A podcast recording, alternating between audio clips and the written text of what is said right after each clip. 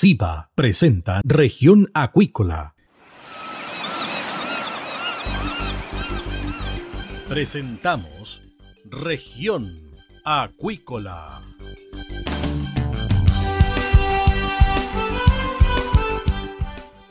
Escuche desde ahora todas las novedades de las principales actividades económicas de la región de los lagos y con las voces de sus protagonistas.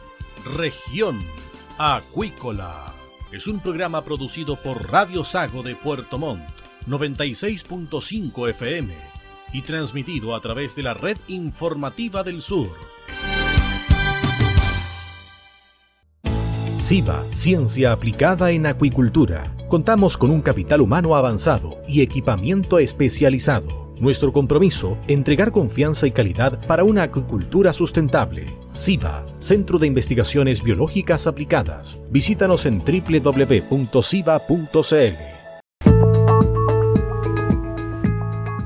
Bien, estamos de regreso acá en región acuícola en Radio Sago y tenemos al invitado del día. Se trata de Adolfo Alvial, director ejecutivo del Club Innovación Acuícola. ¿Qué tal, Adolfo? Bienvenido acá a Región Acuícola. Muchísimas gracias, un gusto de estar con Radio Sago y este esfuerzo que hacen por difundir la acuicultura que es tan relevante en nuestras regiones del sur de Chile.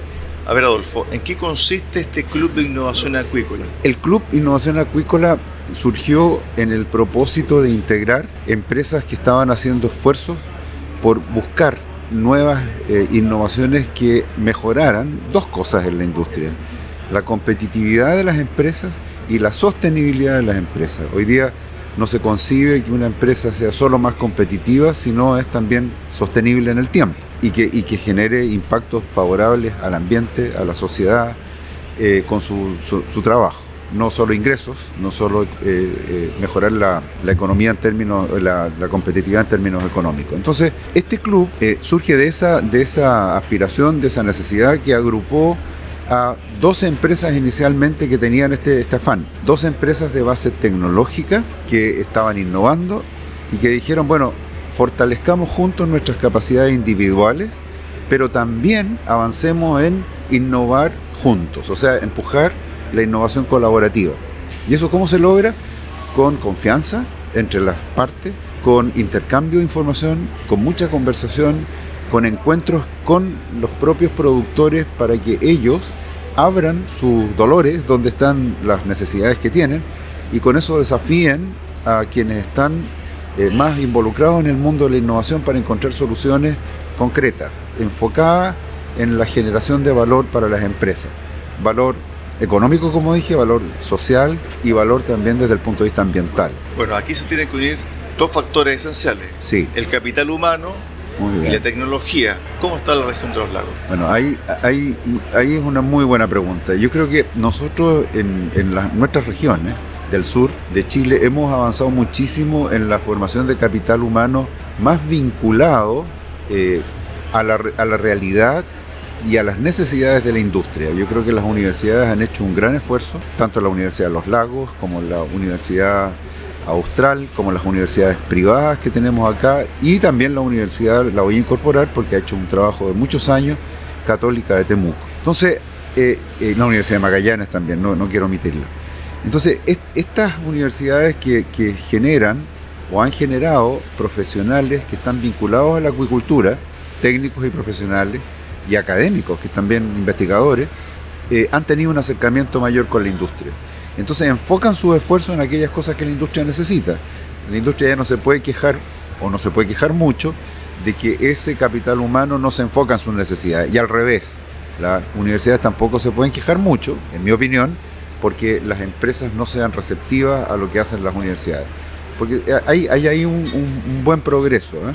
Además, eh, hoy se eh, están desarrollando, y esto es para el mundo, no es solo para acá, y yo voy a explicar por qué, doctorados programas de magíster en varias universidades del sur de Chile en acuicultura. ¿Y por qué le digo esto? Porque la gente tiene poca conciencia de que lo que tenemos aquí es el ecosistema más grande de todo el hemisferio sur en innovación y en producción con proyección de futuro en acuicultura. No hay nada en el hemisferio sur como foco acuícola que tenga más capacidades tecnológicas, más capacidades humanas, como lo tiene el sur de Chile. ¿Qué es lo que está buscando el mundo acuícola desde el punto de vista de la innovación? ¿En qué tema y en qué área se centra? En, por ejemplo, círculo verde, en mejorar los procesos productivos, en mejorar también su data, en mejorar también la información, porque muchas veces la información que está dentro de una empresa está disgregada y en el fondo tiene que ser sistematizada. Así es. El foco hoy día es aprovechar las tecnologías digitales, la inteligencia artificial, el big data y la analítica, yo diría que es donde más me he involucrado en los últimos años, en, en enriquecer el valor que pueden tener las empresas para sus procesos complejos, que son casi todos complejos en acuicultura, con la data que tienen. Hoy día, las, por ejemplo, las plantas de proceso capturan muchos datos.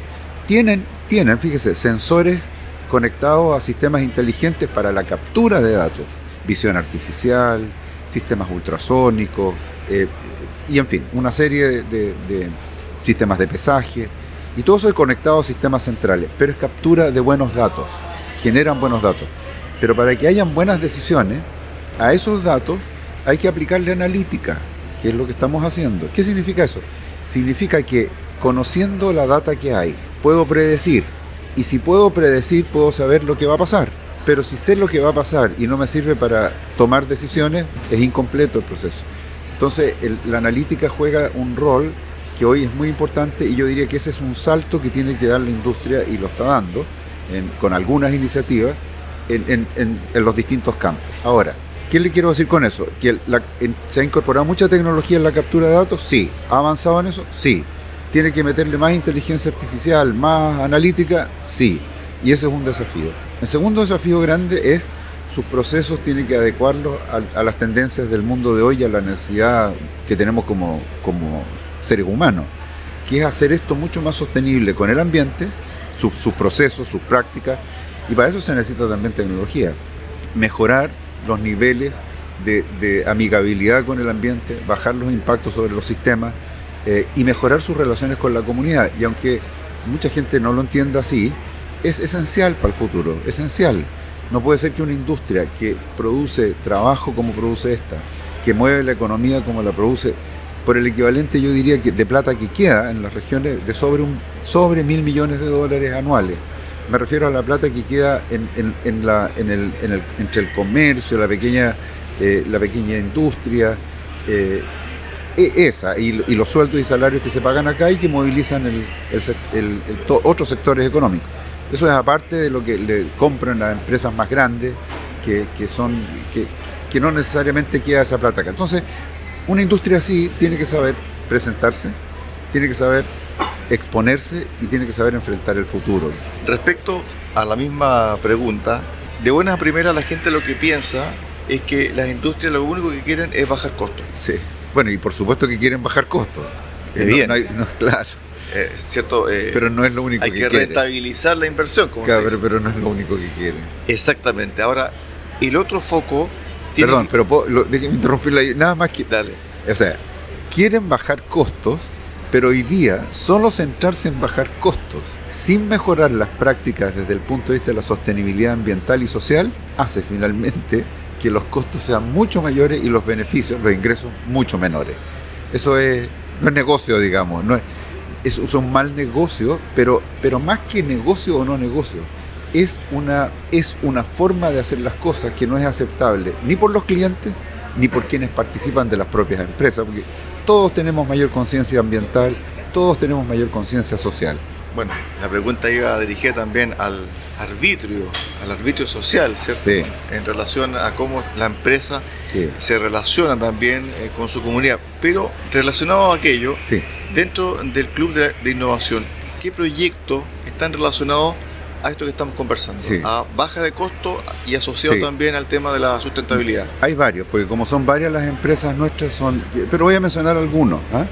Tenemos empresas que están trabajando muy bien en generar tratamientos, por ejemplo, que a los antibióticos que han sido un tema, de, que se le critica mucho a la industria el alto volumen de antibióticos que usa, lo cual es cierto, comparativamente con otras, porque tenemos otros desafíos sanitarios. Entonces, otros desafíos sanitarios en otras condiciones nos han he tenido en la, situación de que para poder controlar algunas enfermedades que son complejas, comparativamente usamos más antibióticos. Ah, no obstante que no impacta al consumidor en nada, porque hay chequeos restrictos, sí podría haber, podría, tampoco está aprobado eh, cómo y, en qué forma tener impacto sobre el ambiente. Pero basta el podría, basta la, sospecha para que eso no tenga una buena percepción en la gente y en los mercados. Entonces, ¿qué, está, qué estamos haciendo eh, empresas nuestras? Hay una empresa que está haciendo tratamiento y generó tecnología en un barco, haga cuenta que es un tornillo gigante por donde succiona los peces desde las balsas jaulas y los hace pasar por ese tornillo gigante que tiene la finalidad de tenerlo un tiempo con sistemas de tratamiento en las bodegas adecuadas especialmente para que los peces se traten ahí y no en el mar. Entonces los peces que van entrando y pasando se van tratando el tiempo que se, regula la velocidad, digamos, de este tornillo gigante para que pasen y sean tratados con las dosis y los tiempos adecuados y luego vuelvan a, la, a las balsas jaulas. ¿Qué ocurre? Que el agua de tratamiento que contiene los fármacos, el antibiótico en este caso u otro, no queda en el mar, sino que se devuelve y se trata y se neutraliza en tierra. Ese, es un ejemplo. Hay otro ejemplo que tiene que ver con la recuperación de los fondos marinos. Cuando la gente dice que la salmonicultura impacta los fondos marinos, es así. ¿Por qué? Porque... El famoso lodo. Exactamente. Que eso ha cambiado muchísimo porque han mejorado muchas prácticas. Pero a pesar de ello, siempre caen fecas, restos de, las fecas de los peces y siempre caen restos del alimento. Entonces, ¿cómo se está mejorando eso? Hay dos maneras. Una, que es que la caída y la pérdida de alimento, que no le conviene a las empresas tampoco perder alimento, hoy día tiene sistemas inteligentes, a propósito de lo que estábamos hablando, que detectan por cámaras de visión artificial que están en las balsas jaulas cuando los peces se comportan demostrando que están apetentes para que se le empiece en ese minuto a dar alimento se acciona los sistemas de alimentación y entonces va cayendo el pellet. Como están apetentes, se comen el alimento. Y paran cuando los peces muestran señales de comportamiento que están saciados. Por lo tanto, la pérdida de alimento ya no se ve por cuando empieza a pasar el pellet que no se lo comen, porque si bien es cierto que ayudaba, siempre tenía asociada una pérdida.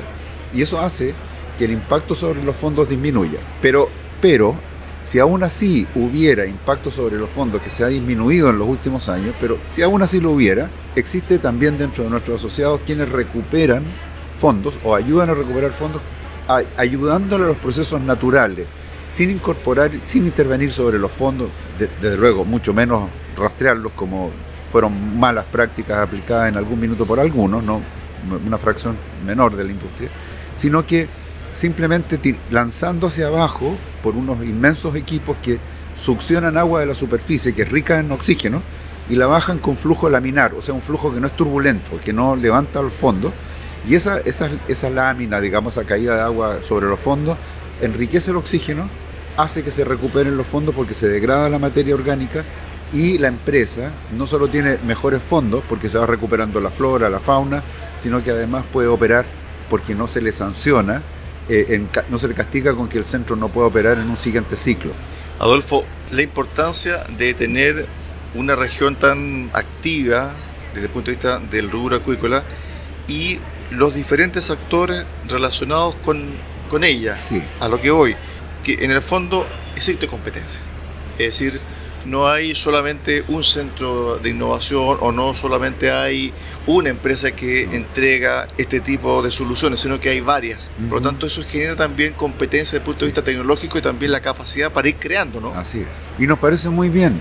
Yo creo que la competencia, eh, yo por lo menos yo pienso así, yo no creo que como cree mucha gente, y es legítimo que lo piense de esa manera, pero yo creo que las sociedades no se desarrollan, las comunidades no se desarrollan si no hay algo que tenemos naturalmente los seres humanos, que si no lo podemos expresar, que es nuestra capacidad de competir en las capacidades que cada uno tiene y que a veces se superponen con la del otro. Uno quiere ser, si es estudioso, si es dedicado, más competente. Eso, como usted dice, ocurre.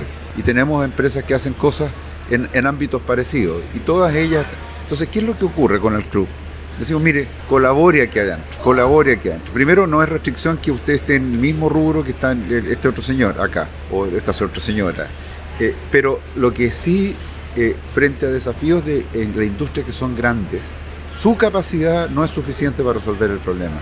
Entonces tiene aquí al lado a alguien que puede colaborar con usted para desarrollar un servicio, un equipo, un producto que trabajándolo juntos permite que se llegue a una solución y beneficie a ustedes dos o tres que se asocien y a la industria. Entonces, la competencia eh, desde el punto de vista de, estas entidades como el club, que ayudan a generar mejores y más rápidas soluciones integrando capacidades, eh, se, no es que se eh, desaparezca, porque ellos van a seguir compitiendo en otros servicios y en otros ámbitos, pero en aquellos que requieren, requieren esfuerzo colaborativo, que yo te diría que hoy día son los, los más de los problemas, por la complejidad que tenemos hoy día, el tipo de desafío que tenemos hoy día, bueno, se les invita y se les generan, eh, yo diría, eh, formas de llegar a la colaboración. Hay métodos y esos métodos se aplican adentro del club, pero no hay ningún método que solucione la base de la confianza.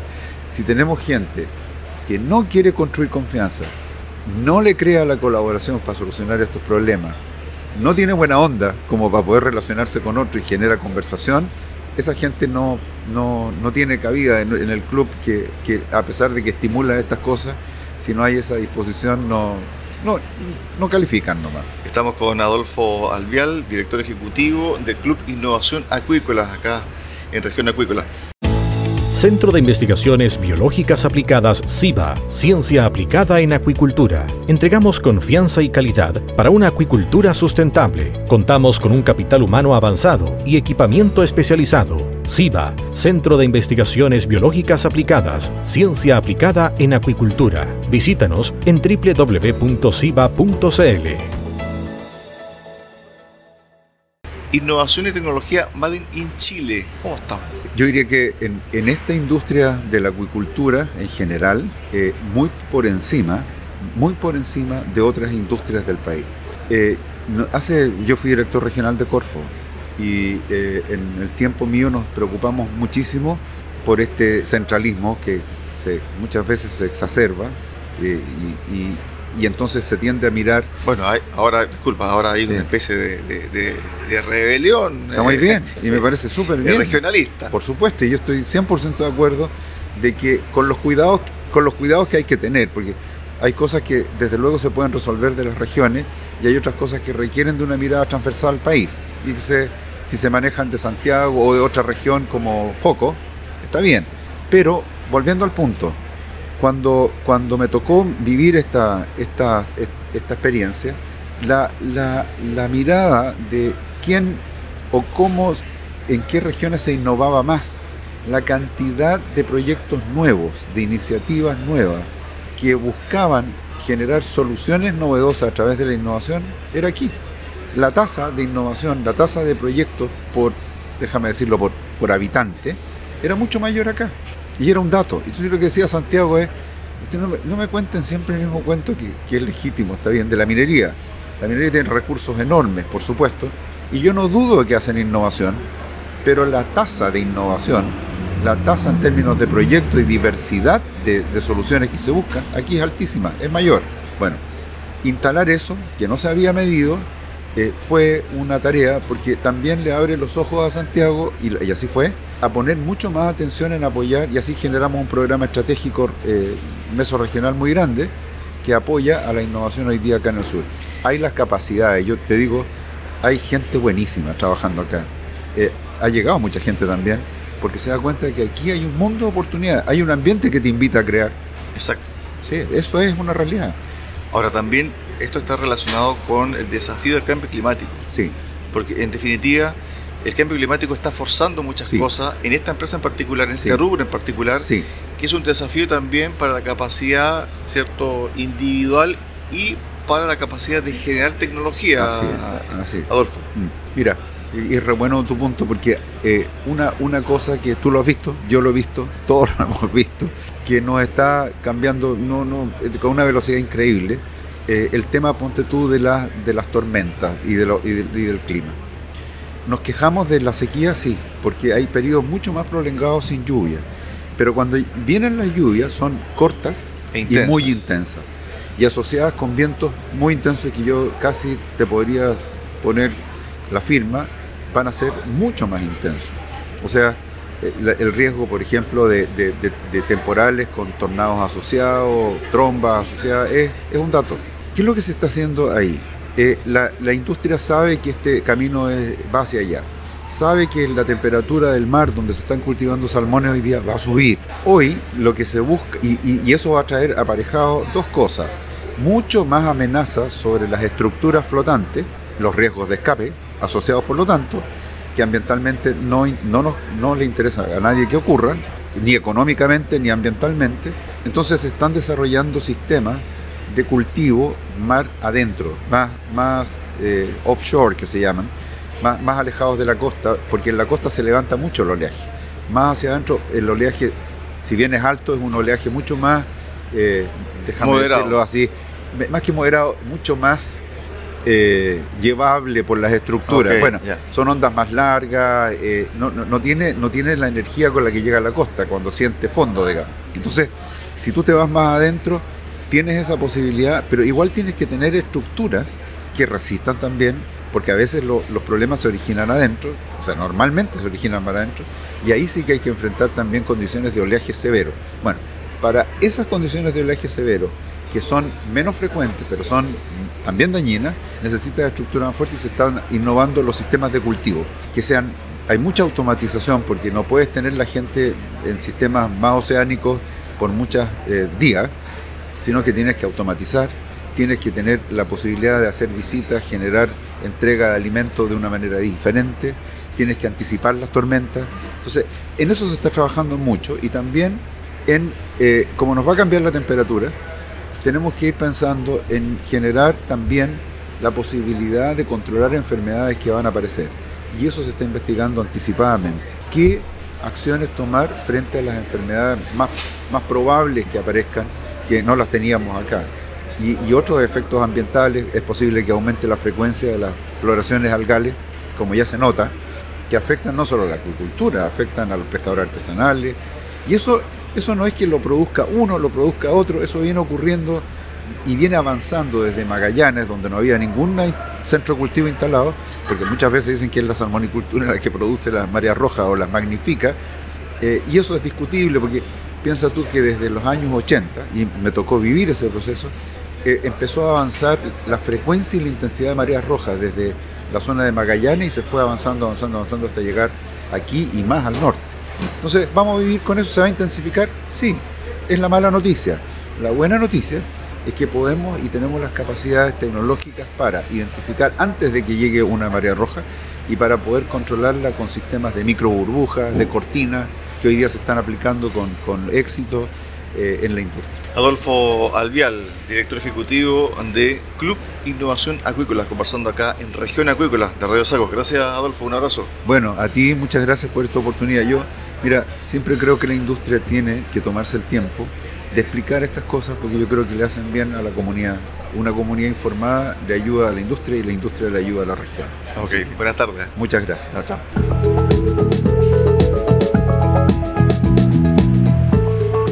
Esta forma llegamos al final del programa del día de hoy. Los esperamos mañana a contar de las 13.30 horas acá, en Región Acuícola, en Radio Sago.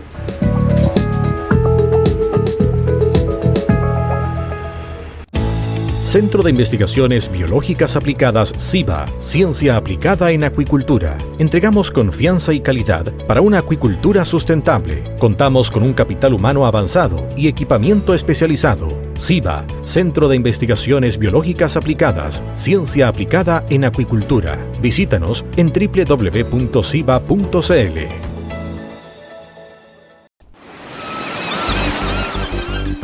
Hemos presentado Región Acuícola. El acontecer de las actividades económicas que dan vida a la región de los lagos y las voces de sus protagonistas en el más completo resumen noticioso. Región Acuícola es un programa producido por Radio Sago de Puerto Montt, 96.5 FM y transmitido a través de la Red Informativa del Sur.